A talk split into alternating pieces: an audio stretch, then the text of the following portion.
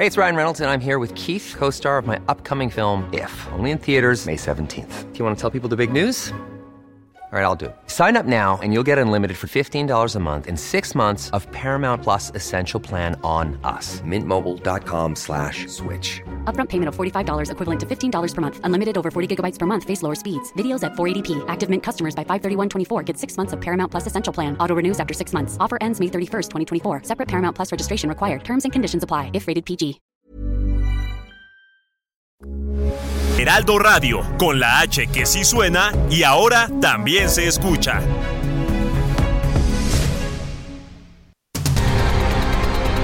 El Heraldo Radio presenta Cámara de Origen. Un espacio para enterarnos del trabajo de las legisladoras y legisladores en los Congresos de México. En Cámara de Origen tiene la palabra Carlos Zúñiga Pérez.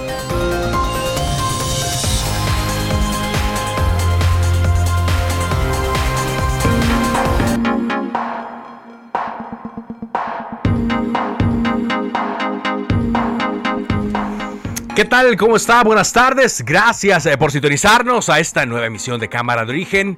En este día viernes, llegamos al viernes ya, 22 de julio de 2022. Son las 4 en punto, tiempo del centro de México. Y hasta las 5 de la tarde le vamos a estar actualizando la información de este día. Vaya que la semana ha sido intensa. Y por supuesto, tendremos eh, entrevistas eh, relacionadas al quehacer legislativo. Vamos a arrancar, como lo hacemos todos los días, escuchando cómo va la información a esta hora.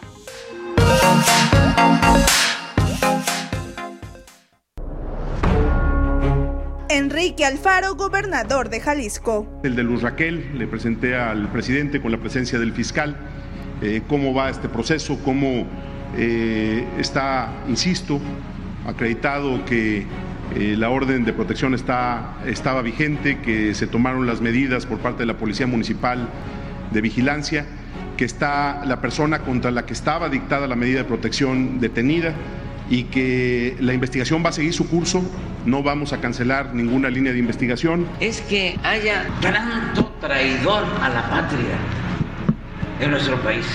Yo voy a aprovechar a informar el día 16 de septiembre, el día de nuestra independencia, sobre este asunto. No vamos a, a informar antes, ese día. ¿Y por qué el 16 y no el 15? Porque el 15 es el grito y la verdad que ese acontecimiento histórico se dio en la madrugada del día 16 y ya tenemos pensado que vamos a convocar al pueblo la noche del grito en el Zócalo. Claudia Sheinbaum. En este caso pues el llamado es como joven pues evidentemente muchos jóvenes les gusta el riesgo, les gusta, pero están poniendo en peligro su vida y la vida de los demás. Entonces también es un llamado a que todos aquellos que usan las redes sociales, pues en sus propias publicaciones eh, y en los riesgos hacia los demás, pues tomen en cuenta ello. Porque los chicos que se suben al techo del metro, pues no solamente ponen en riesgo su vida, ponen en riesgo la vida de todos los que van en el metro. Sergio Gutiérrez Luna, presidente de la Cámara de Diputados. Hay una película de Tom Cruise que se llama Minority Report. En esta unas videntes adivinan el futuro sobre quién va a cometer un homicidio. Así están Lorenzo y Ciro, castigando conductas futuras, castigando hechos inciertos, prohibiendo cosas que aún no suceden, como videntes de la película de Minority Report.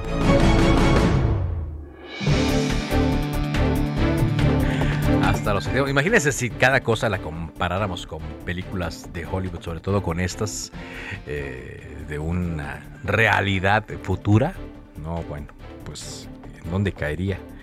¿Dónde caerían muchas otras cosas de este país? Bueno, son las 4 con 3. El sindicato de telefonistas y la empresa Teléfonos de México llegaron a un acuerdo que implica el levantamiento inmediato de la huelga y la instalación de una mesa técnica, así le llaman, una mesa técnica para seguir dialogando con la intermediación de la Secretaría del Trabajo y Previsión Social. De esta manera se logra el restablecimiento de la actividad operativa de la empresa. Un juez admitió la demanda de amparo para evitar que Rafael Caro Quintero sea extraditado a los Estados Unidos. Esto a exactamente ocho días de que fuera detenido en el poblado de Choix, en Sinaloa. Y el día 26 de agosto de 2022 se va a determinar el juicio de amparo para el llamado narco de narco, según leo aquí en la página de heraldodemexico.com.mx para que lo apunte en su agenda el día 26 de agosto. La Fiscalía General de la República investiga ya el desplome del helicóptero Black Hawk ocurrido el pasado 15 de julio en Los Mochis, Sinaloa, para determinar ¿Qué causas provocaron la caída de esta aeronave? Una potente aeronave que eh, era manejada por los mejores pilotos que hay para estas aeronaves en el país, que son los de la Marina, y que llevaban a integrantes en total, eran 15 personas las que viajaban, que habían participado en el operativo para capturar en Choix a el señor Rafael Caro Quintero. Ayer murió en, los en Estados Unidos María de las Mercedes Carreño Nava, conocida como Meche Carreño, fue actriz, productora y argumentista de cine en la década de los 70. Por información de Estados Unidos, un jurado federal encontró a Steve Bannon, quien fue asesor de Donald Trump, como culpable de desacato al Congreso por desafiar un citatorio que se le hizo de la comisión de la Cámara que investiga el ataque del 6 de enero al Capitolio en Estados Unidos. Por cierto, ayer la eh, sesión de esta comisión fue transmitida por televisión abierta allá en Estados Unidos en el horario conocido como prime time a las 8 de la noche y ahí se dio cuenta que Donald Trump estuvo viendo por televisión todos los desmanes ocurridos eh, en el Capitolio y no hizo nada, cuando menos durante dos horas. Este viernes se registró un tiroteo en un campamento infantil que fue instalado en el Parque Estatal Macueta en Iowa, Estados Unidos. Cuatro personas murieron, entre ellas el tirador, según informó la policía de Iowa. Son las 4 eh, de la tarde con 6 minutos. ¡Julio, Julio! Llega estrenando. Dos por uno en toda la ropa interior para caballeros, niños, niñas y bebés. Además, 30% de descuento en todas las vajillas y en todo el departamento de blancos. Con Julio, lo regalado te llega. Solo en Soriana. A julio 25. Aplican restricciones.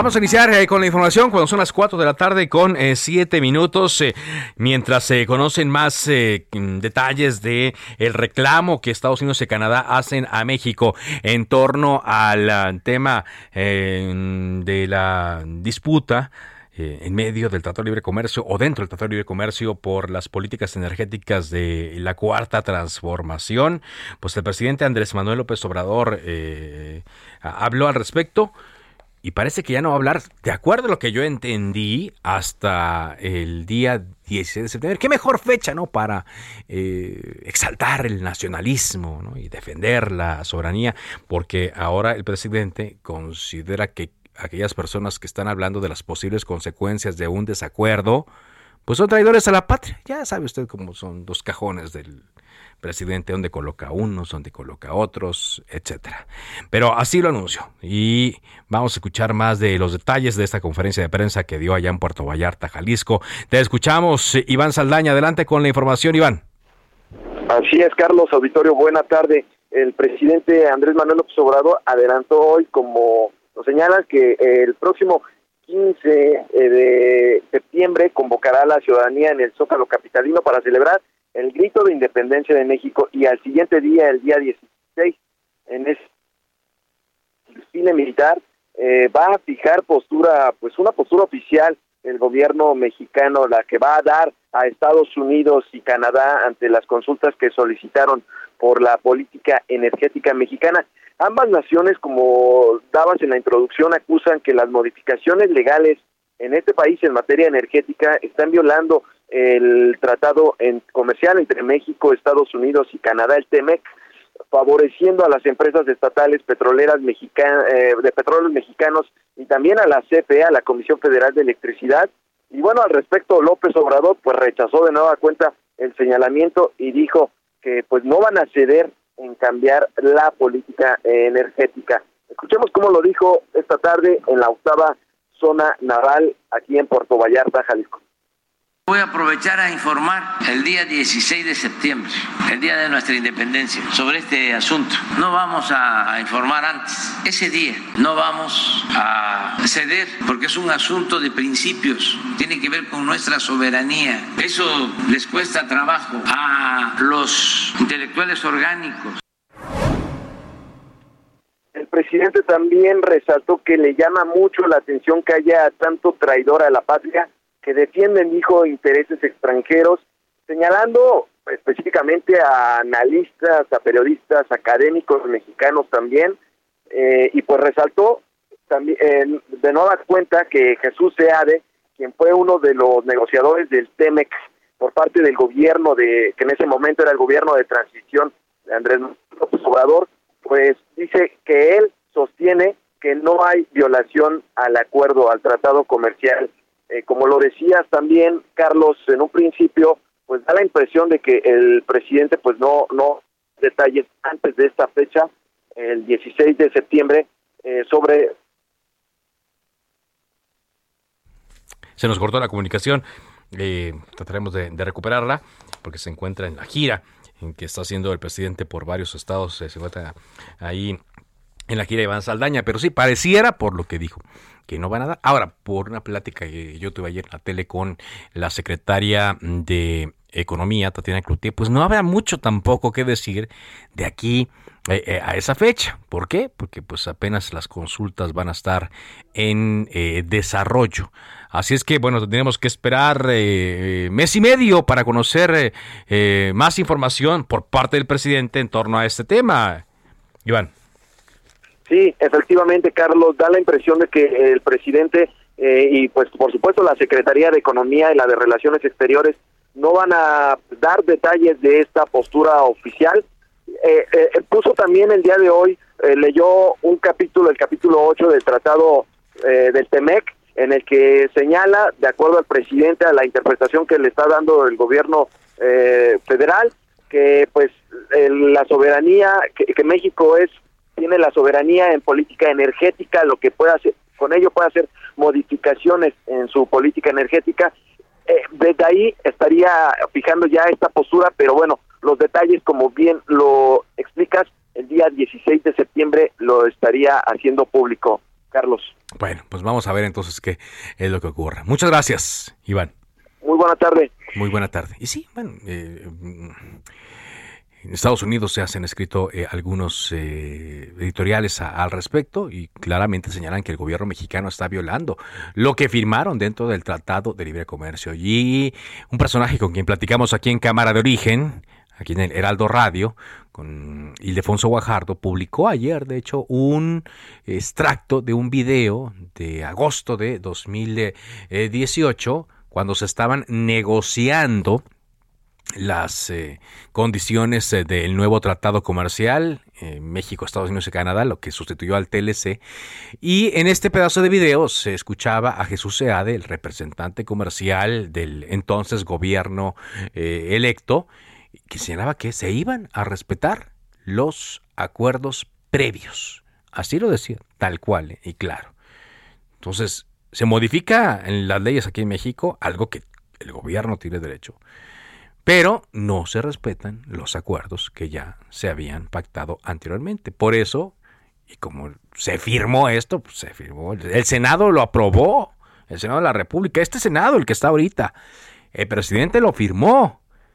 Entonces, ¿dónde queda el respeto a esos documentos? Es lo que señalan allá en Estados Unidos. Y vendrá pues la argumentación del gobierno mexicano para este tema, más allá del, insisto, del nacionalismo y más allá del um, tema de si roban o no las empresas, pues hay que demostrarlo, hay que denunciarlo y hay que actuar en consecuencia, eh, por supuesto.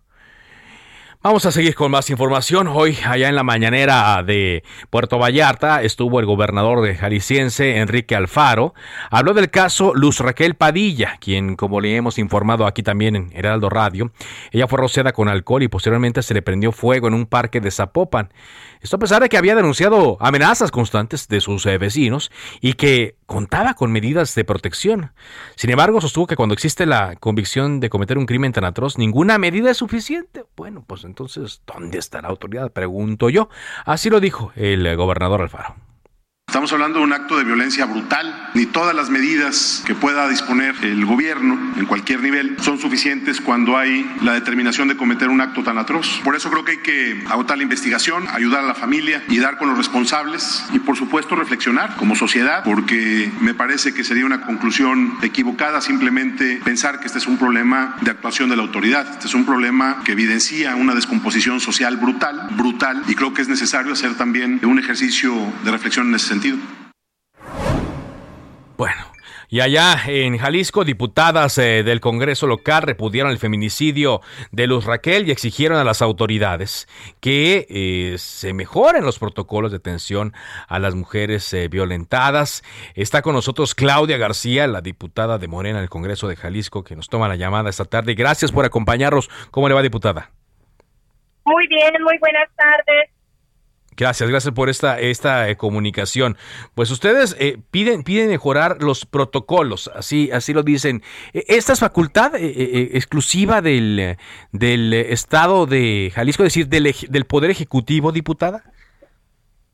Pues yo creo que hay una parte que es facultad del poder que nosotros representamos legislativo, pero evidentemente esto se tiene que hacer de manera conjunta con otros actores de la sociedad.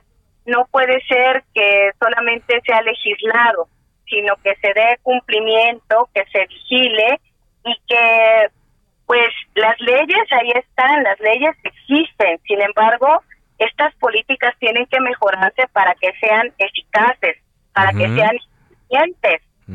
y, y, claro que esto tiene que ver con el cumplimiento de protocolos, pero sobre todo quienes estén a cargo de cada una de las instituciones que representan mujeres tienen que tener capacitación, pero no solo capacitación quienes las representan, sino todos los que están involucrados en los centros de justicia para mujeres, en los institutos de mujeres, desde la policía que abre la puerta hasta todo el personal para que estos protocolos puedan funcionar. Y esto se puede llevar a cabo si no hay una convicción de hacerlo y si no hay sobre todo un trabajo con perspectiva de género. Claro. Eh, hacen ustedes esta, este señalamiento porque evidentemente hay claras omisiones ¿no? por parte de las autoridades. Yo, yo no coincido tanto con esto que decía el gobernador, ¿no? de que eh, ninguna medida es suficiente cuando alguien quiere cometer un crimen tan atroz. Yo no sé si con todas las señales que había de que este crimen iba a ocurrir, pues más bien alguien volteó hacia otro lado, diputada. Pues es que lo que nosotros estamos viendo es que a pesar de que hay avances, pues queda claro que no funcionaron los protocolos de, de protección y que estos deben de, de mejorarse y pues también se decía una falta de quienes están llevando a cabo las acciones de cumplimiento de la ley de protección a mujeres. Entonces, si tú no estás cumpliendo, pues no solamente es que se puedan llevar a cabo delitos de cualquier tipo, pero hoy estamos hablando de un feminicidio, porque este la sociedad sea así. Claro que hay incumplimiento de varias medidas y de varias, varias situaciones que se fueron dando en el camino. O sea, es una agresión verbal, una agresión psicológica, una agresión física, se hace la denuncia primero en redes, en los círculos cercanos, luego de manera formal en la comisaría, en la fiscalía, y como víctima pues no tienes este ninguna respuesta de la autoridad, pues claro que está fallando la autoridad. Y estamos fallando no solamente la autoridad, sino todos como sociedad todos como sociedad. Déjeme le pregunto también esto, porque ayer platicaba yo con una visitadora de la Comisión Estatal de Derechos Humanos que, está, que emitió algunas recomendaciones allí en Jalisco, la Comisión Estatal de Derechos Humanos Jalisco, respecto a este tema de Luz Raquel. Y me decía que también había unas legislaciones pendientes, por ejemplo, el sancionar los ataques eh, con líquidos, por ejemplo, ácido y otros que causan un daño eh, severo. ¿Cómo andan las cosas y qué se puede hacer desde el legislativo para eh, que estas leyes que usted me dice que ya existen eh, se, sean más eh, acordes a, lo que está ocurriendo en estos tiempos en Jalisco? Bueno, por supuesto que como había comentado ya, la cuestión legislativa está ahí. La cuestión es cómo hacerla una realidad en la calle con quienes sufren una agresión. Eso por una parte que tendrá que ver con que desde el momento en que te dan un pulso de vida, que no hay los suficientes pulsos de vida. Pulso de vida es como, eh, perdón, que le quede claro a nuestro auditorio, como el, como lo que llamamos el botón de pánico acá, ¿no? Exactamente, algo similar. Pero esas cosas tan sencillas que una mujer se le pone un pulso de vida y no tiene como en el teléfono celular unas rayitas que se ven que ya se están descargando. Entonces, si se te descarga y estás en la calle y llega el agresor, pues no funcionó. Pero la violencia está tan generalizada que entonces ya no nos van a alcanzar los pulsos de vida. Y en, eh, porque no, en realidad no los hay. No hay tanto para tanta violencia y tanta agresión contra las mujeres. Entonces también se tiene que definir a quiénes se les van a dar, cómo se los van a dar y cuánto se necesitan. Y eso también implica otro tipo de situaciones presupuestales que se tienen que contemplar. Esto por una parte, pero por otra parte, por supuesto que también el legislativo se va avanzando. ¿De qué manera? Pues hay una propuesta eh, justamente en esta Comisión de Igualdad Sustantiva que tiene que ver con normar la venta no solamente de alcohol sino la venta de los productos químicos que desgraciadamente últimamente se han estado utilizando para la agresión de las mujeres. Esa parte de la normalización, de, de poder normar esta venta, claro que va a ayudar y eso pues es una propuesta legislativa que se tiene en el estado de Jalisco, pero yo creo que eso no es suficiente. Eso no es suficiente. Tenemos que, que hacer otras cosas porque este problema se está convirtiendo en un problema de salud de salud este, pública. Es un tema en el que tú no te puedes imaginar cómo alguien, un ser humano, se le ocurre rociarle alcohol a alguien para quemarla viva. O sea, eso, es, eso es alguien de una persona desquiciada.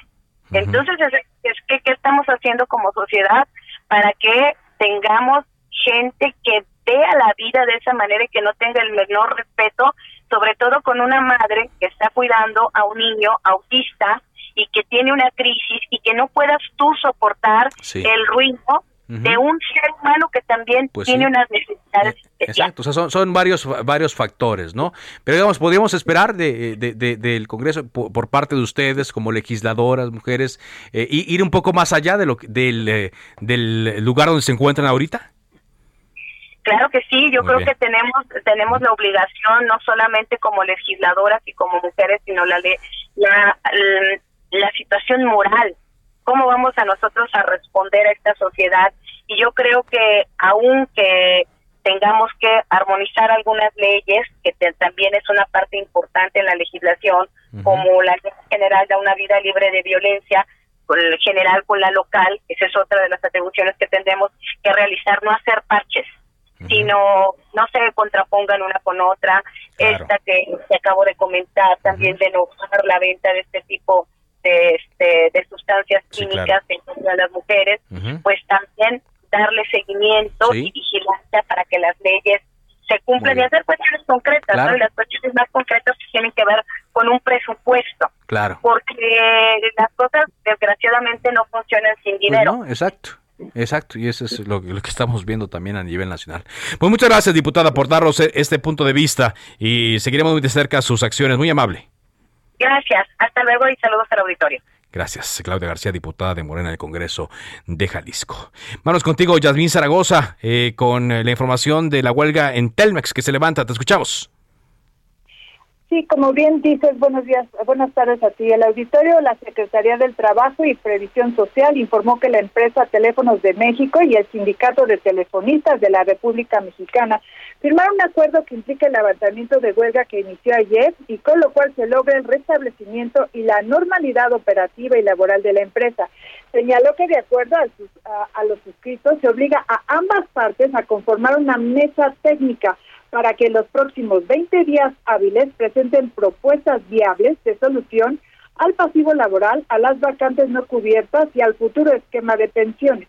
Detalló en un comunicado que la citada mesa técnica, la Secretaría de Trabajo que encabeza Luisa María Alcalde, fungirá como medidora. Reveló que tanto Telmex como el sindicato aceptaron sujetarse a las resoluciones que se tomen para acordar una solución bilateral.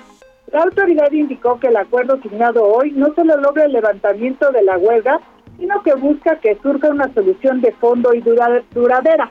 Cabe recordar que entre las principales demandas de los trabajadores están que la empresa cumpla con el contrato colectivo de trabajo, en donde se respete que las 1.900 vacantes sean eh, pues dadas al sindicato, ya están pactadas en revisiones contractuales y salariales anteriores. Pues sí. También piden que no desaparezca la cláusula 149 que se refiere a la jubilación. Muy bien.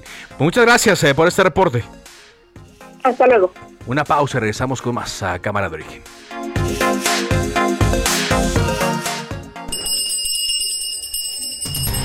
Se decreta un receso. Vamos a un corte, pero volvemos a Cámara de Origen con Carlos Zúñiga Pérez. Heraldo Radio, la H se lee, se comparte, se ve y ahora también se escucha.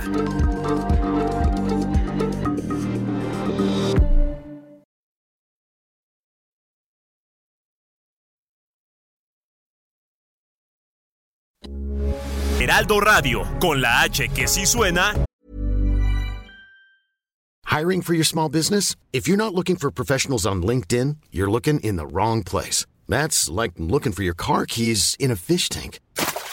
LinkedIn helps you hire professionals you can't find anywhere else, even those who aren't actively searching for a new job but might be open to the perfect role. In a given month, over 70% of LinkedIn users don't even visit other leading job sites. So start looking in the right place. With LinkedIn, you can hire professionals like a professional. Post your free job on linkedin.com slash people today. Y ahora también se escucha.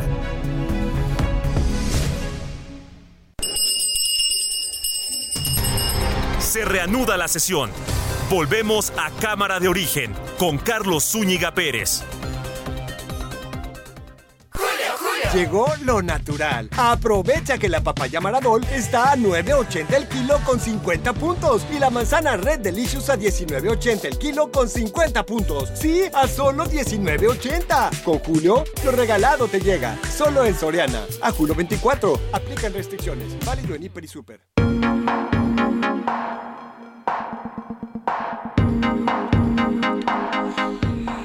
Avanzamos con la información en Cámara de Origen, son las 4 eh, de la tarde con 31 eh, minutos. Eh, vámonos contigo a Nuevo León, Daniela García, donde las noticias siguen siendo negativas, malas noticias en torno a mm, el agua, la escasez de líquido y sobre todo la escasez de lluvia.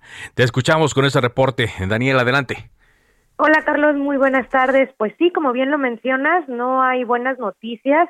El día de hoy eh, se dio a conocer por parte de la autoridad que el promedio de lluvia durante el mes de julio en Nuevo León solo llegó al 9% de lo esperado, lo que ha dificultado la recuperación de las presas del Estado. Así lo dio a conocer el director de agua y drenaje de Monterrey, Juan Ignacio Barragán, quien informó que fue en la zona citrícola donde se concentró la mayor eh, parte de la lluvia, llovió un 10% de lo esperado. En la zona metropolitana, pues realmente la precipitación fue casi nula. Pero ¿qué te parece si escuchamos cómo lo comentó Juan Ignacio Barragán, director de agua de Monterrey? Hemos recibido solamente un 9% a esta fecha, a este día que estamos pues ya cerca del cierre del mes. Hemos recibido solamente un 9% de la precipitación promedio para un mes de julio en el estado y en particular en la región citrícola solamente hemos recibido un 10%. En la zona metropolitana nadie nos contradecirá que las lluvias han sido prácticamente nulas en este mes de julio. Evidentemente esta situación es algo que ha dificultado la recuperación particularmente de la presa Cerro Prieto y de la presa de la Boca.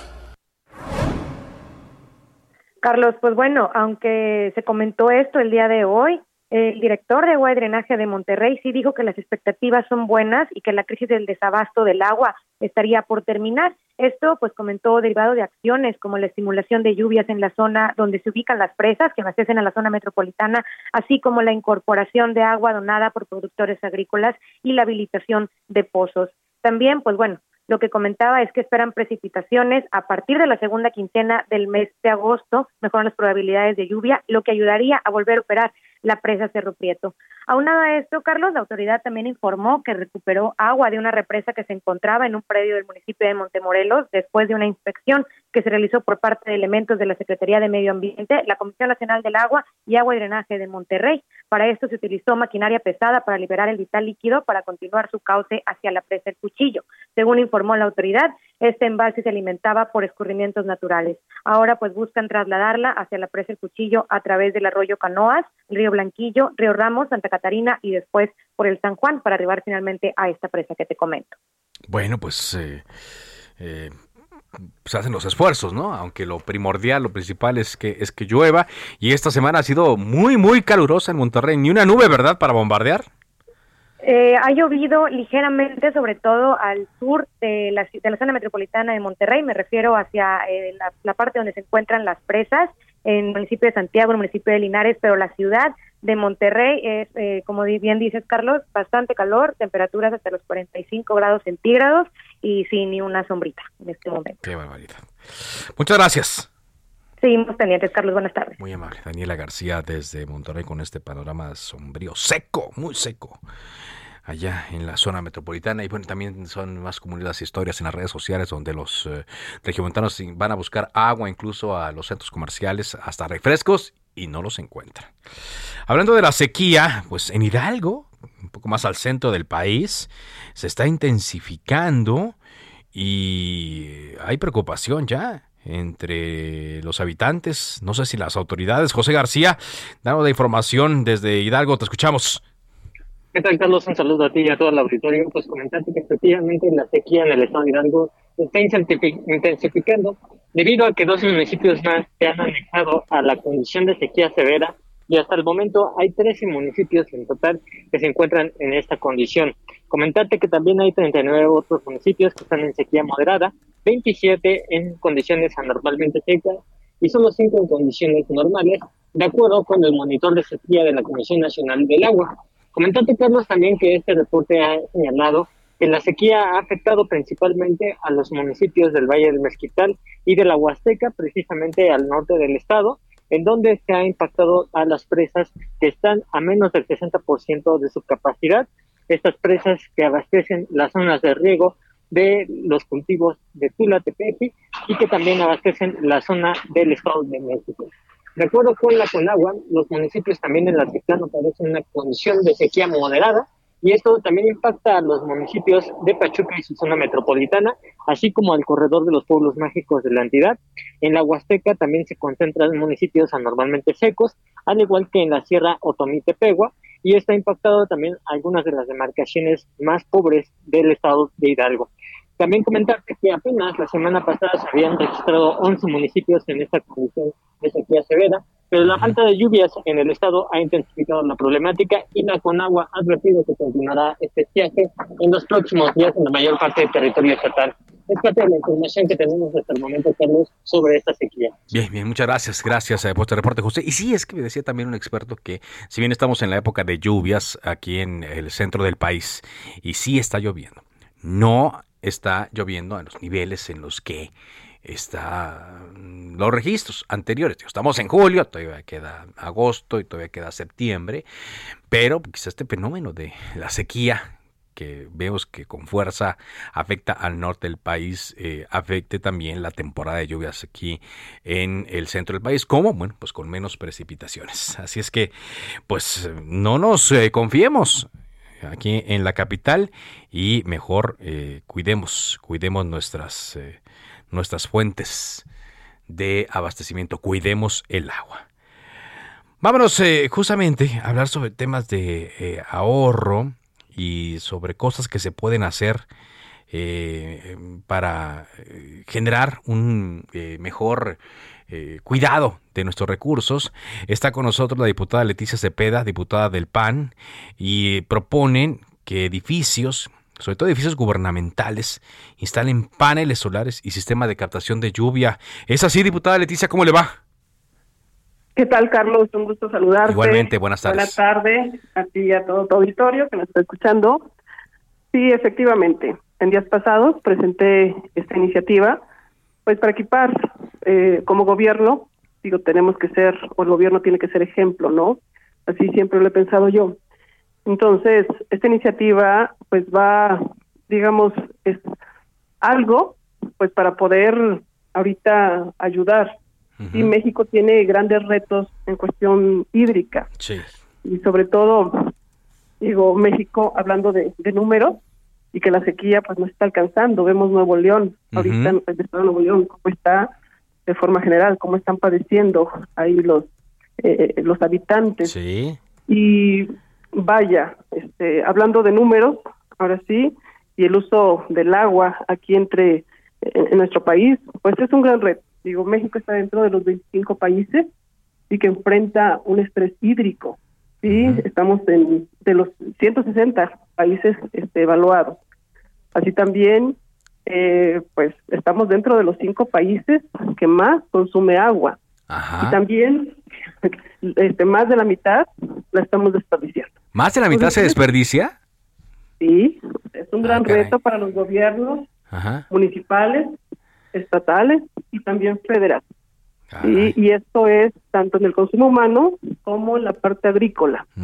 Sí, este, se necesita pues mucha inversión precisamente para renovar muchas líneas, digo, tanto de la parte de consumo humano y también tecnificar el campo. Son grandes retos, ¿no? Y por eso pues me permití presentar esta iniciativa para poder ayudar, ¿sí?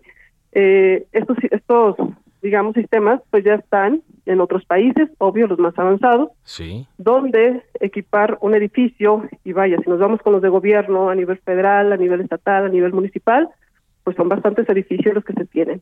Y el hecho de captar el agua de lluvia bajo un sistema este, y también paneles solares, ¿sí? este, estamos proponiendo aquí pues modificar, obvio, la ley de aguas nacionales, la ley orgánica de la Administración Pública Federal y así también la ley de general de cambio climático. Sí. Entonces, la inversión, obvio, se tendría que hacer, pero a la larga, pues sería una muy buena inversión.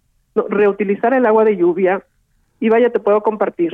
Eh, yo fui presidenta municipal de mi municipio, Chapa de Mota, Estado de México, y ahorita las escuelas ¿sí? piden mucho las, las techumbres.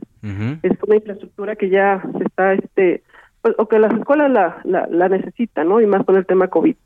Entonces, algunos directores de las eh, de donde se instalaron estas, estas techumbres hicieron la captación precisamente cuando llovía, Ajá. Este hizo la cisterna, perdón, la cisterna para poder captar todo el agua de lluvia. Sí.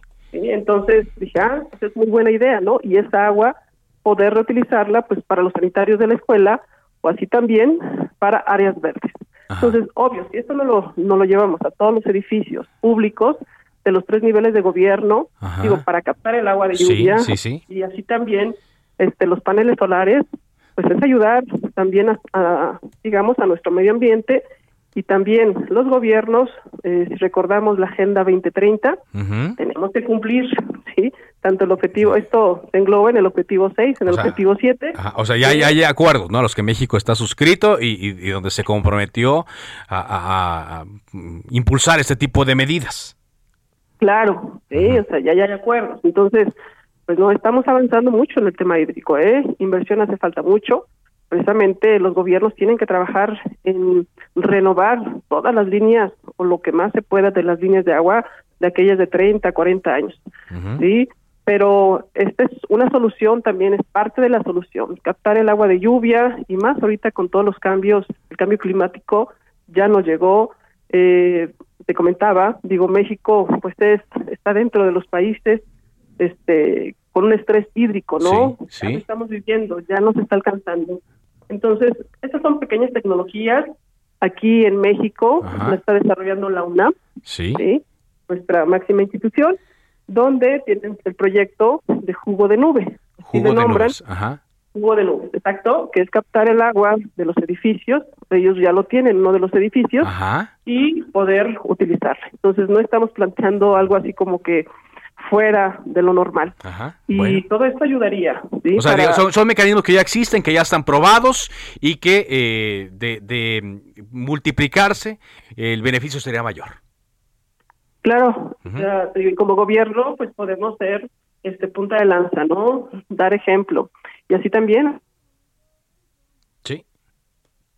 Ah, caray, se nos cortó la comunicación con la, con la diputada, pero bueno, básicamente eh, nos había mencionado lo, lo, sustancial, esta propuesta que eh, hacen para que paneles solares sean instalados y sistemas de captación de agua de lluvia. Es algo que también se está haciendo eh, aquí en la Ciudad de México, la cosecha de lluvia, la jefe de gobierno ha impulsado este programa. También esta semana, si mal no recuerdo, se instalaron paneles solares en la central de Abasto. Y básicamente le preguntaría, eh, diputada, recuperando la comunicación, eh, eh, ¿en qué comisiones se presentó esta iniciativa y qué, cuál, cuál sería el siguiente paso? Ah, ok, pues el siguiente paso es convencer a mis compañeros diputados. una de las comisiones es la Comisión de Recursos Hidráulicos, Agua Potable y Saneamiento, del cual soy integrante. Pues bueno, ya lo platicaremos con él. Apenas va a bajar a las comisiones, ¿sí? Este, y vaya, pues ahí dialogar con los compañeros, ¿no? Para ser posible. Siempre obvio que todo esto tiene impacto presupuestal y es lo, lo que a veces por el impacto presupuestal pues no tenemos los alcances, a lo mejor las inversiones que se necesitan. Pero tenemos que poner mucha atención en el tema del agua. Por supuesto. Y no nos va a alcanzar el tiempo. O ya nos está alcanzando. No, ya, ya nos alcanzó, ya nos alcanzó. Ya nos está alcanzando. Y pues esperemos que los compañeros, este, pues vaya de la mayoría, sobre todo, pues nos podamos convencer para que esto pues pueda ser, o ya en las modificaciones en ley que estoy planteando, pues se, modifiquen estos tres, estas tres reglamentaciones y puedan ser ley, ¿no? Muy bien. Pues le agradezco mucho, diputada, y ojalá pronto tengamos buenas noticias respecto a esto. Gracias por esa entrevista. No, de qué al contrario. Muchas gracias a ti y a todo tu auditorio. diputada del PAN, Leticia Cepeda. Bueno, son las 4 de la tarde con 45 eh, minutos. Eh, hoy en la portada del Heraldo de México eh, vemos el reporte que Central de Inteligencia Política presenta, el análisis de reputación mediática de actores, ARMA, que busca medir, comparar y contrastar tendencias en el reporte y generación de reputación con sucesos de impacto nacional registrados en los principales medios de comunicación y donde pues se da seguimiento a la presencia en los medios de los llamados presidenciales y sobre todo si esta eh, opinión es favorable o no, si eh, las cosas eh, para ellos en cuanto a, imagen van bien, bueno, por supuesto la imagen que perciben eh, los medios y que luego van hacia las personas. Está con nosotros Juan Ricardo Pérez Escamilla, quien es cofundador de Oráculos y fundador de Central de Inteligencia Política. Qué gusto platicar contigo de nueva cuenta. ¿Cómo estás, Juan Ricardo? Carlos, un gusto saludarte, gracias a, por el espacio y saludo a todas las personas que nos escuchan. Muchas gracias. ¿Qué destacamos eh, de este nuevo, de esta nueva entrega de Arma? ¿Qué es lo que, lo que podríamos decir? Vayamos por partes, porque es un mundo de información la que recopilamos y la que juntamos, ¿no? Y la que exponemos. Entonces, a ver, el primer dato que creo que vale la pena exponer es eh, la cobertura mediática que recibe Morena versus la cobertura mediática que recibe la oposición. Morena tiene el 74% de la cobertura mediática de las corcholatas, es decir, de los que suenan para ser presidentes de Morena, el 74% de la cobertura está centrada en estos eh, aspirantes y el 26% está centrada en la en la en la oposición, ¿no? Ahora vayamos a dividir, ahora lo que me gustaría hacer es pues decirles cómo están ya figura por figura. El más mediático de todos en el periodo del 14 de junio al 14 de julio es Alito Moreno, el presidente del PRI. Sin embargo, el 80% de su cobertura es negativa, es decir, en el saldo total fue el que más negativo sacó y por mucho, ¿no? Eh, ¿Esto a qué conlleva?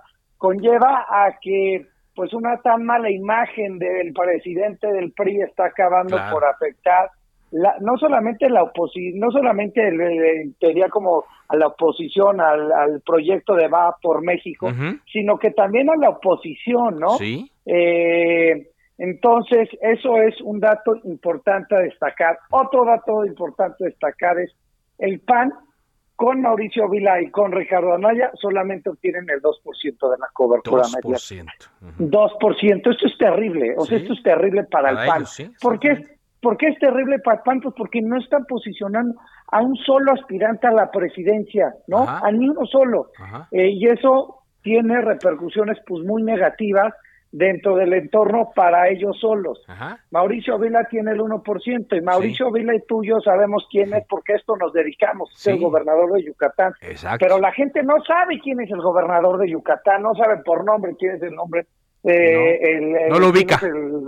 No lo ubican, así de fácil. ni para bien ni para mal, nada más no lo ubican. Oye, en cuanto a Movimiento Ciudadano, ¿qué destacas? Ricardo? Movimiento Ciudadano, entre los tres aspirantes, digamos que es Samuel García, Enrique Alfaro y Luis Donaldo Colosio, obtuvieron el 5%. Te diría mm. que Enrique Alfaro era un, y era, lo digo en, pasado, fue, digamos, visto en su momento como el gran opositor al proyecto del presidente López Obrador, y pues se ha venido desvaneciendo, ¿no? Desvaneciendo en cobertura. Jalisco está inundado en temas eh, relacionados con violencia y Alfaro pues la verdad no no no fue quien pensaban los medios o quien pensábamos que iba a hacer, ¿no? Este Luis Donaldo Colosio pues tiene un buen nombre, pero pues otra, insisto en esto, nada más lo conocemos por su nombre, no lo conocemos por sus políticas públicas, no lo conocemos por sus acciones. Entonces, pues ahí sería importante que Luis Donaldo Colosio suba su perfil para que la gente, además de ubicar su nombre, lo pueda vincular a algún el proyecto o, algún logro, ¿no? en, su, en su administración. Así es, pues, ¿no? Pues lo que vamos es que, bueno, eh, Morena sigue dominando, dominando por completo. Dominando. Y a ver, obviamente quien es gobierno tiene ventaja en este tipo de, de estudios. ¿Por qué? Pues porque son los que ocupan las posiciones más importantes, las que más trascienden, las que sí dan, digamos, nota, noticia, ¿no? Pero pues ese es el problema, digamos, ese es el beneficio de ser gobierno versus ser oposición. ¿Cómo están los de Morena? Que eso es importante. A ver, Claudia Sheinbaum, Marcelo Ebrard y Adán Augusto, en términos prácticos, sacan exactamente la misma cobertura en este periodo. Eh, sin embargo, el que más positivo sacó fue, primer lugar, Adán, segundo lugar, Claudia, tercer ah. lugar, eh, Marcelo, ¿no? Adán está en una desventaja en el sentido en el que, mira, es un buen ejemplo, está en la desventaja en que Adán Augusto López lo conocemos a partir de que fue secretario de gobernación.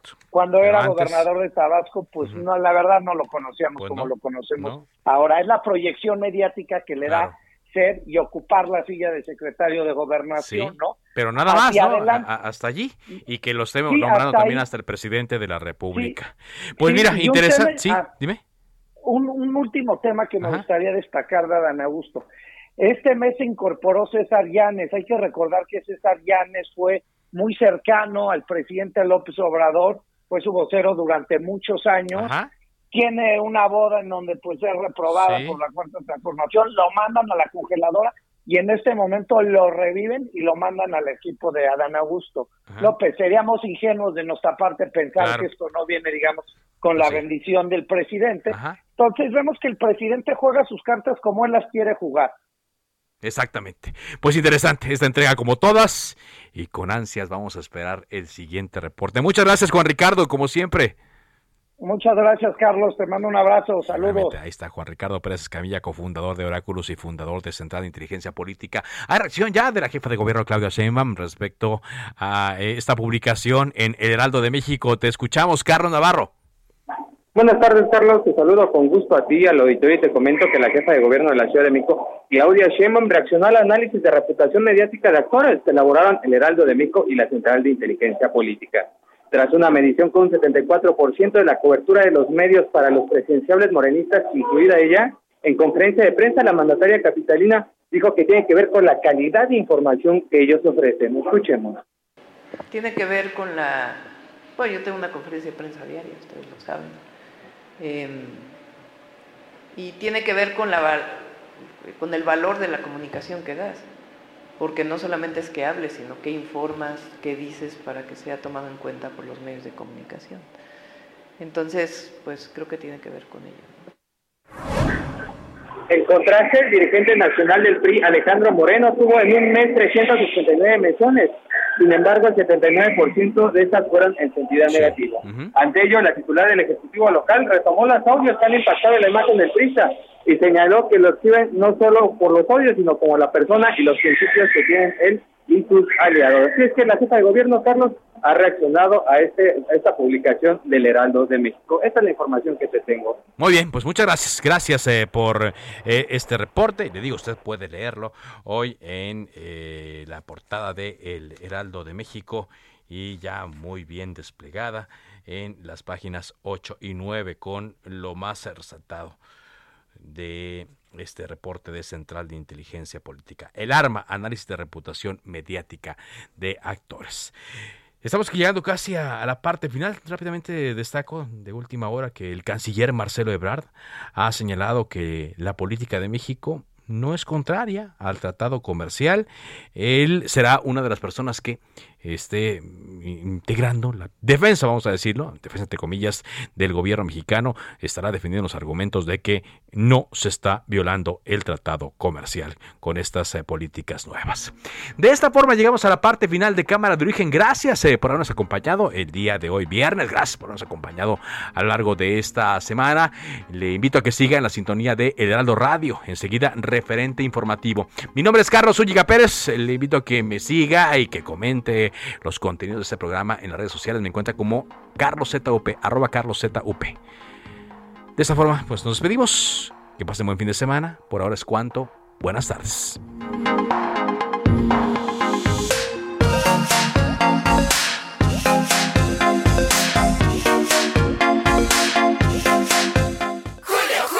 Ay, amiga, cuéntame ya, suelta toda la sopa, ¿eh? Pues yo te suelto que ya llegó el 3x2 en todas las pastas para sopa. Y además, 3x2 en todas las galletas y en todos los cereales Kellogg's. Con Julio, lo regalado te llega. Solo en Soriana. A julio 25. Aplican restricciones. Se cita para el próximo programa. Cámara de origen, a la misma hora, por las mismas frecuencias del Heraldo Radio. Se levanta la sesión.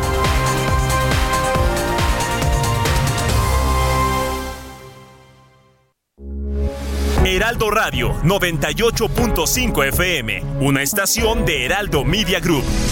Transmitiendo desde Avenida Insurgente Sur 1271, Torre Carrachi, con 100.000 watts de potencia radiada. Heraldo Radio, la H que sí suena y ahora también se escucha. Hey, folks, I'm Mark Marin from the WTF Podcast, and this episode is brought to you by Kleenex Ultra Soft Tissues your ally to help tackle your allergy symptoms this season. I love the change of seasons, but nobody loves pollen and all those other things floating in the air that make you sneeze during this nice weather. Kleenex Ultra Soft tissues are hypoallergenic and allergist approved. So fight back against watery eyes and runny noses without worrying about irritating your skin. For this allergy season, grab Kleenex and face allergies head on.